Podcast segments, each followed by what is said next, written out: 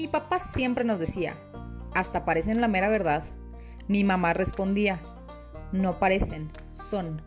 Los dos, junto a mi hermana y mi hermano, me han enseñado muchísimo de vivir bien.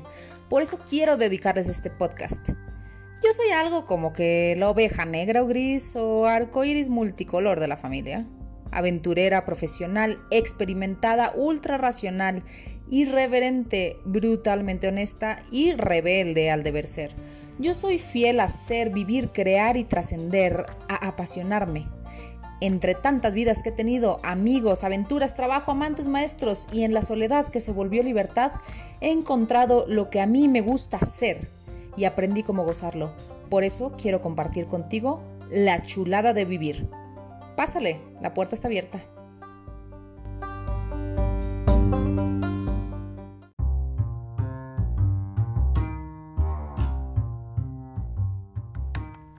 Primero lo primero. Soy Gabriela Garza, mujer, independiente, soltera, de 31 años, obviamente con toda la presión de la sociedad por sentar cabeza. Eh, quisiera hacer notar que mientras digo sentar cabeza hago cara de no, no, no sientes cabeza si estás bien. Em, incómodamente sincera. Buena gente en general. Yo diría más bien como a toda madre, ¿no? Ah, vivo sola en un departamento de la capital de México. Eh, vivo en mi colonia favorita. Por supuesto, vivo cerca del bar. Vivo cerca del señor que vende flores hermosas. Y bueno, cerca de todo lo que me interesa. estoy sola, pero me siento acompañada, la verdad. Creo que es porque me gusta mucho pensar en silencio. Creo que es porque me caigo bien, me llevo bien conmigo misma y Creo que es porque no me tengo ningún rencor o coraje escondido o raro. Eh, y eso pues se debe a las decisiones que he tomado en mi vida, que han sido las que me hace sentir bien y me hace sentir feliz. me ha costado muchísimo llegar hasta donde estoy, lo he sufrido muchísimo, ah, lo he disfrutado demasiado, la verdad, este, si me tengo que morir en este momento, me puedo morir tranquila. No me voy a morir, la verdad, porque hierba mala nunca muere, pero me podría morir tranquila. y bueno, comparto este primer episodio en el cual quiero hablar sobre lo que me trajo hasta acá, este, hasta Ciudad de México. Y lo que me trajo acá es la pasión. Y es sobre lo que quiero hablar el día de hoy. Yo soy de Monterrey, sí, este rancho enorme, soy ranchera, este, y la verdad, perdón, o sea, si te ofendes, no me importa, este, somos rancheros, güey, acéptalo, acéptalo, Monterrey es un rancho enorme de 4 millones de habitantes en su área metropolitana, incluyendo Cadereyta y eso, este, eh, somos rancheros y está bien, y está bien ser ranchero, ser ranchero está cool, es padrísimo. Eh, digo, te tienes que sentir tranquilo porque la verdad está muy chingón este, ser ranchero y ser de Monterrey está mamalón. Este, igual, si eres chilango, si eres de Ciudad de México, ya después hablaremos de la palabra chilango, pero ser chilango está chido, entonces, pues nada, siéntete feliz por eso, ¿no? Disfrútalo. Eh, pero bueno, sigo con el contexto de mi vida. Ah, yo soy de Monterrey, me casé muy, muy joven, a los 19 años. Sí, ya sé, ya sé. Ah, la gente de Ciudad de México normalmente me dice, ¿qué? ¿Te casaste a los 19 años? ¿Estás loca? Este, y la gente de Monterrey me dice, ah, cool, porque allá para nosotros, pues es un, pues un poquito, un poquito más normal, ¿no? Este, y eh, pues nada, me divorcié, tiempo después me divorcié, eh, me separé a los cinco años de estar casada, me divorcié, ya firmamos papel y todo como Dios manda a los siete años, ¿no? La verdad es que eh, terminamos bien, terminamos pacíficamente como buenos amigos. De hecho, creo que este raro. Este el día recuerdo muy bien. Me divorcié en. Bueno, nos divorciamos en un Mac Café. Este, y la verdad estuvo muy, muy gracioso porque fue como, oye, vamos a tomarnos una foto del divorcio, ¿no? Entonces la verdad estuvo eh, divertido, un poco diferente. Eh, ahorita a lo mejor ya está un poco más de moda, en aquel entonces no, porque fue hace ya un tiempo, ¿no? Este, el punto es que eh, la gente ni me pregunta por qué me casé, más bien me preguntan por qué me divorcié, pues por chismosos, ¿no? Este, bueno, sí hay gente que le interesa, pero la mayoría es por chismosos. y si me preguntan ¿por qué me casé? Yo les diría, pues me casé porque estaba súper enamorada, muy, muy enamorada. Y yo creo que él también, ¿no? Porque para casarse pues, se necesita bastante valor, pero también tener como ese grado de locura que el amor y su química te puede dar, ¿no? Eh, y la verdad a mí me encanta el tema del matrimonio y eso y no estoy para nada en contra, al contrario, este, lo aplaudo, aplaudo el compromiso de la gente y las ganas de hacer las cosas bien y si me preguntas por qué me divorcié, no, no voy a decir que él fue un cabrón y no, para nada. La verdad es que él es eh, muy buena gente, es muy buena persona. Este, él se equivocó, yo me equivoqué, todos nos equivocamos, por supuesto. Este, no hubo mala fe. Este, la verdad es que no, no era un tema de mala fe. Simplemente eh, tuvimos etapas, etapas muy lindas, etapas muy malas también. Y amor, amor siempre hubo, ¿eh? El amor nunca se acabó, simplemente el amor se transformó. Y sabes qué, eso no está mal. Que el amor se transforme en normal y está bien y no pasa nada. ¿Ok? Este, y el amor se fue transformando etapa con etapa. Em, y pues bueno, este, siendo, siendo honesta, eh, lo que pasaba en ese matrimonio y por qué nos divorciamos, fue porque no había pasión. Y la verdad, este joven aprendí que yo no podía quedarme así. Yo, yo tenía que ir por más, yo tenía que ir por lo que realmente me apasiona. Entonces, este, él eh, tan lindo y tan amable, eh, lo recuerdo, cumplimos cinco años de casados, fue nuestro aniversario, quinto aniversario. Este, tuvimos una cena bonita en casa y al día siguiente eh, él subió mis maletas que yo ya tenía en la puerta al auto y me llevó al aeropuerto.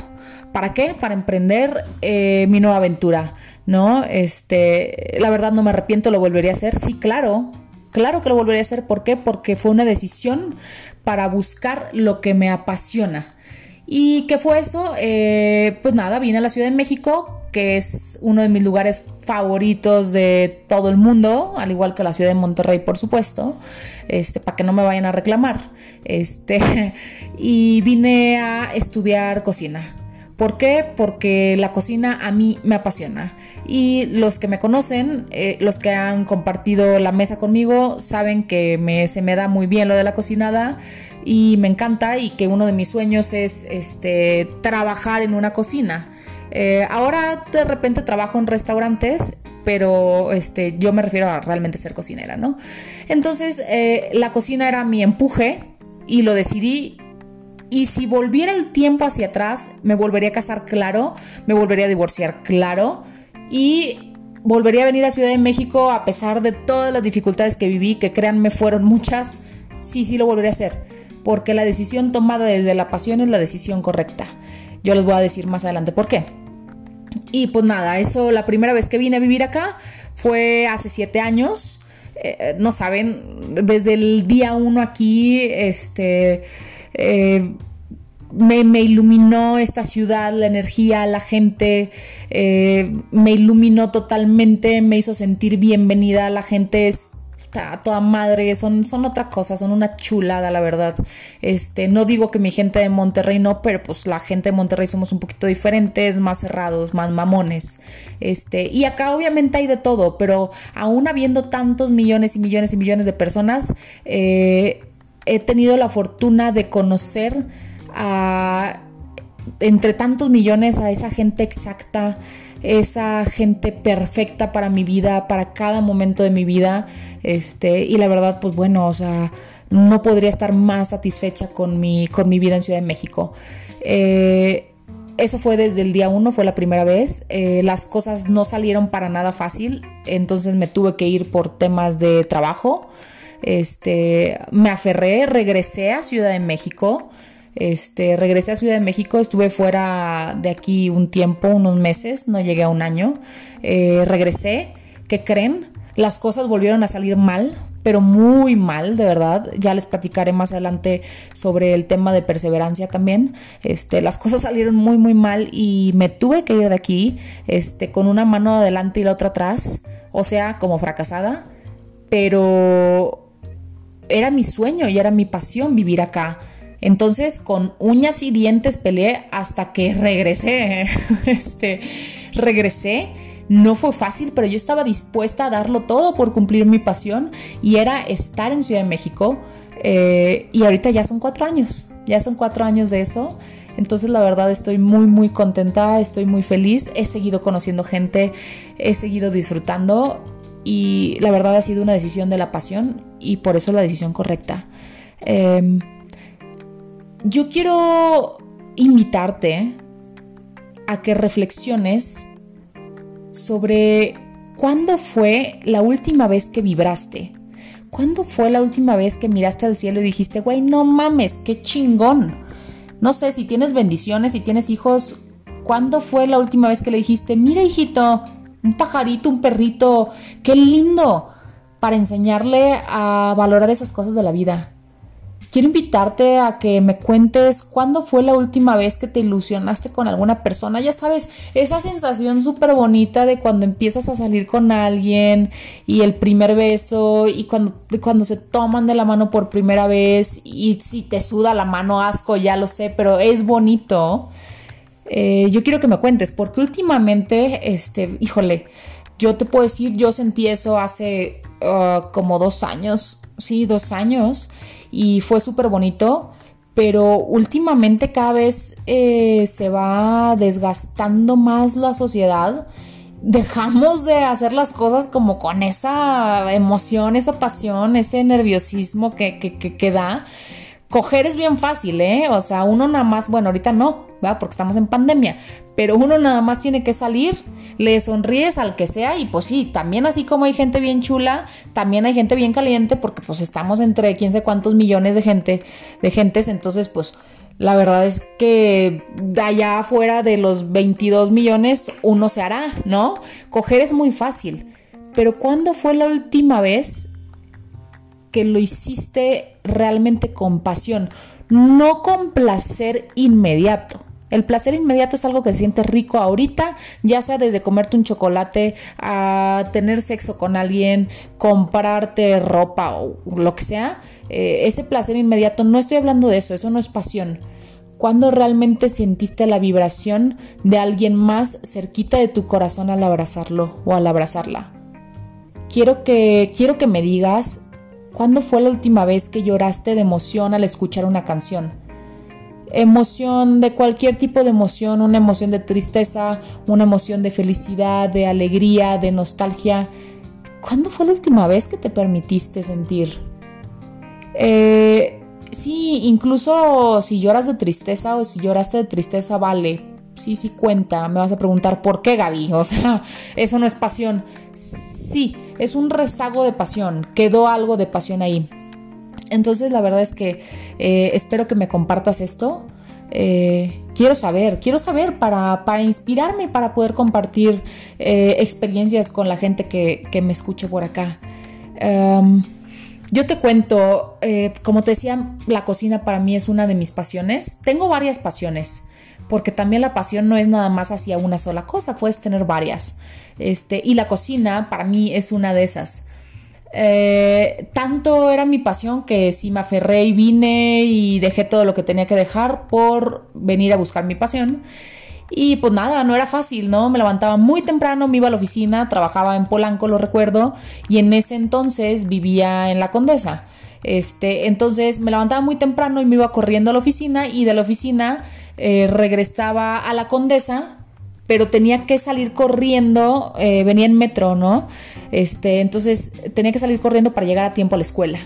Entonces salía a las 6 de la tarde de la oficina, aparte salía tarde porque pues ya sabes, no falta, este, y tenía que correr eh, hacia el metro, ¿no? Hacia el metro para tomar el metro con mi mochila de cuchillos súper pesada, cambiándome la filipina en el camino. En el metro siempre había alguien eh, hermoso que de verdad hasta me ayudaba a sostener mi mochila, ¿no? Mientras yo me cambiaba, sí, sí, literal, me quitaba una ropa para ponerme otra, este, para poder ponerme la filipina encima, sí, en el metro, sí, en hora pico, sí, estoy hablando de eso, sí, me quedaba en top, sí, y no me arrepiento, lo volvería a hacer. Y después corría con todo el cansancio del mundo, subía las escaleras corriendo, porque obviamente no iba a usar las escaleras eléctricas que estaban atiborradas de gente huevona. Este, eh, hacía todo esto, ¿no? Me bajaba del metro Chilpancingo e iba corriendo hasta la calle Sonora y Ámsterdam, este, no, Sonora y Avenida México, que es donde estaba, donde está mi super escuela, que la amo, ¿no?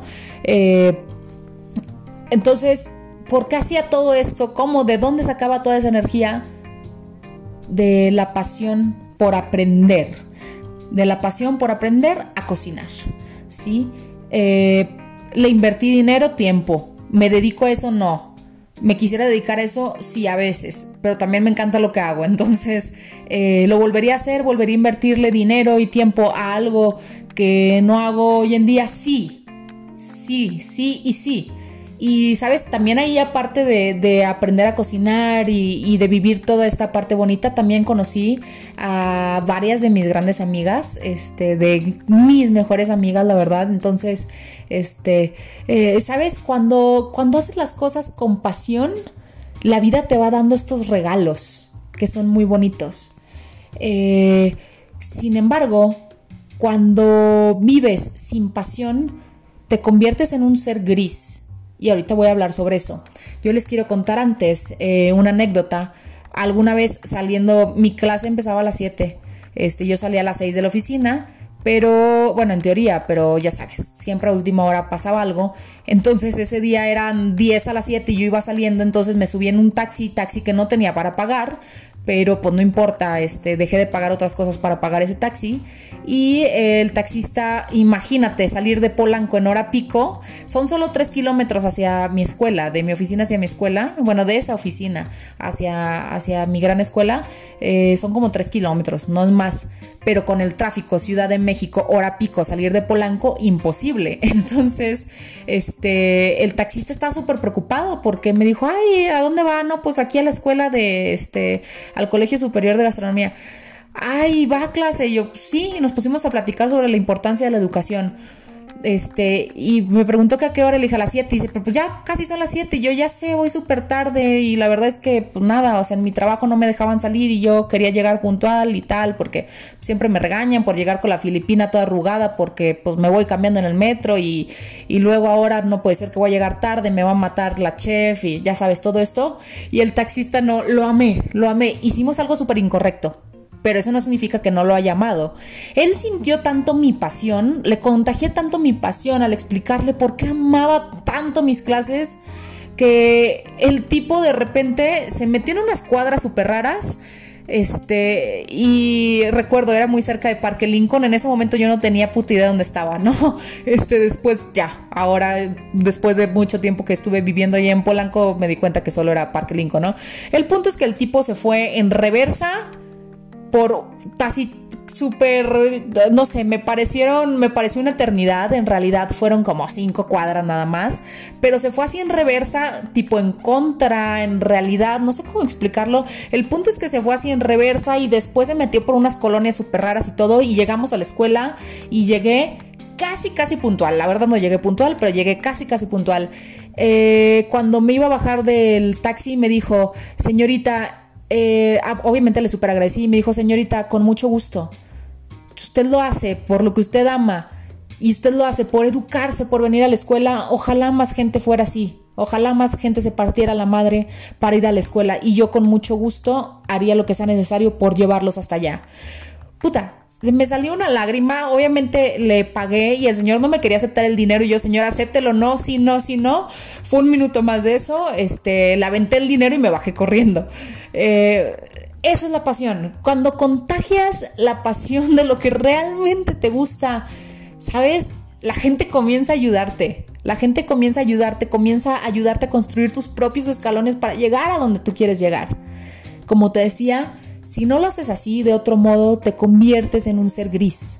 eh, en un ser gris de esos que nada más el metro los va llevando y la corriente de gente te baja o te sube en el metro Tacubaya y te cambia de estación y, y te vuelves en alguien gris y terminas como Lady Condesa o Lord Atropellamiento de Bicicleta o algo así. Sabes, sabes de quién te estoy hablando. Te estoy hablando de estos psicos que van como histéricos por la vida, que están amargados, que le van mentando la madre a todo mundo, que se creen los pinches dueños de la calle, que se creen los dueños de todo, que en la oficina también quieren ser ellos primeros, primero ellos, después ellos y siempre ellos, y que siempre están con sujeta y que no les dices el buenos días y ni te contestan. A veces uno no contesta el buenos días porque estás en otro mundo, pero hay gente particularmente amargada y gris y zombies que el problema de ellos es que pobrecitos, ¿sabes?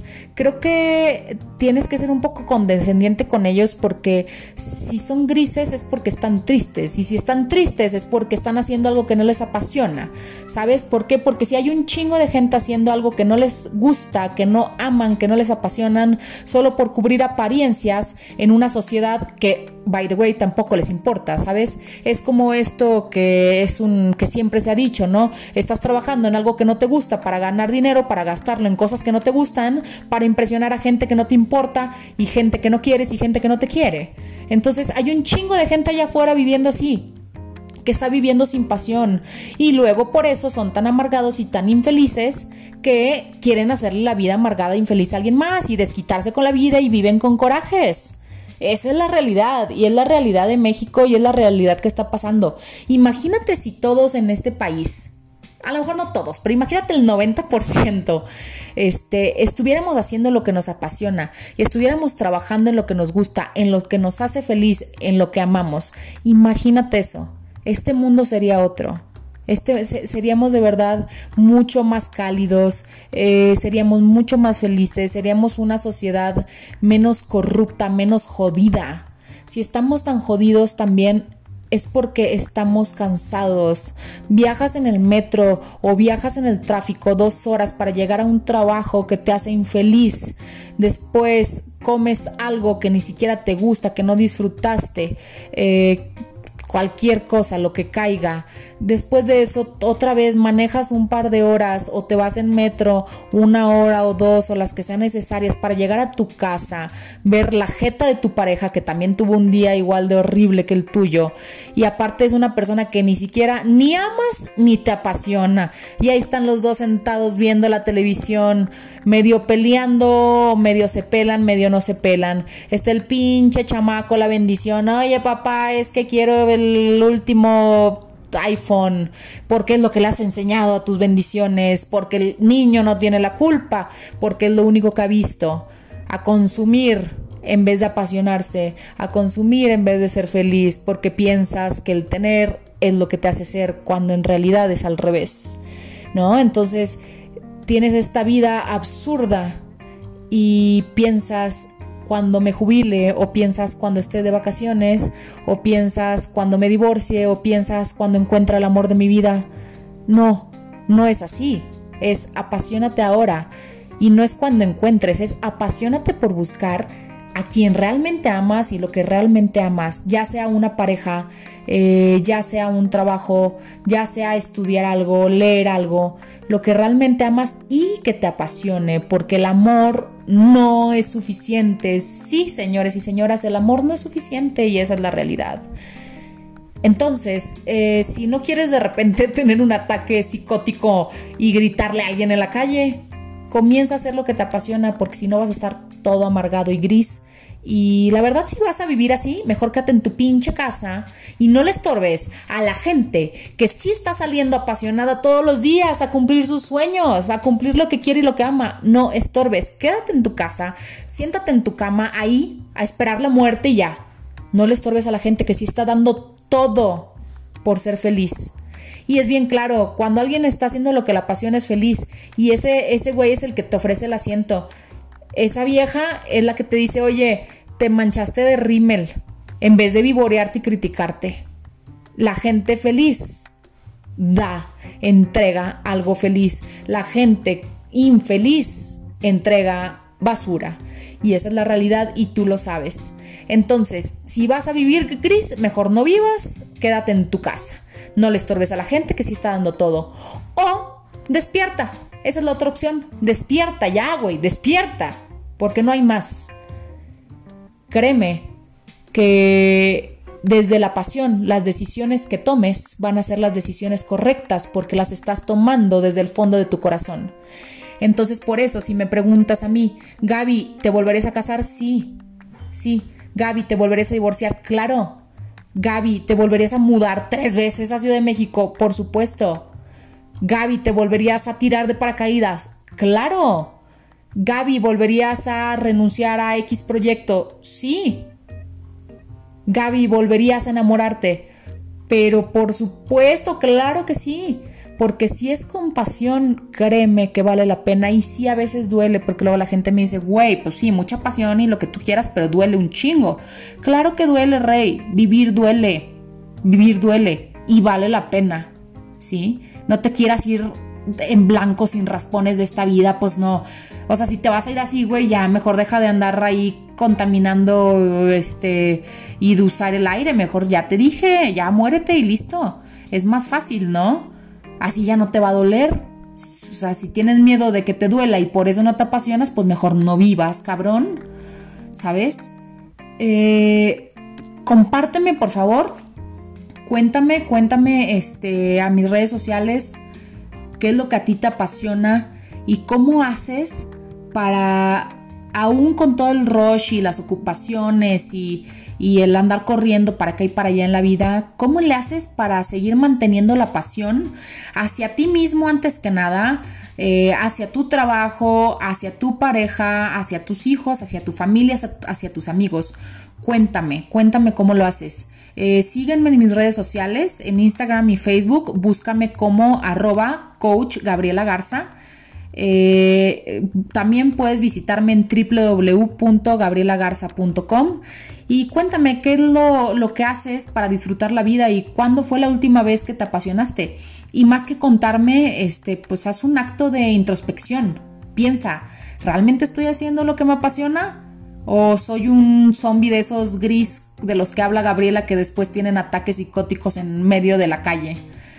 Entonces, pues bueno, cuéntame. Y muchas gracias por escuchar hasta acá. Muchas felicidades si eres de los que también se apasionan como yo. Eh, vamos a ser más chingones todavía. Eh, y pues bueno, échale ganas, la verdad, échale ganas. Eh, y no te lo digo sin ciencia detrás de esto. Ponle huevos, básicamente. Toma decisiones, las decisiones que tengas que tomar, filtradas a través de la pasión, porque esa es la decisión correcta. Y pues ya de lo demás, ya luego nos ocuparemos. Hasta pronto. Te amo.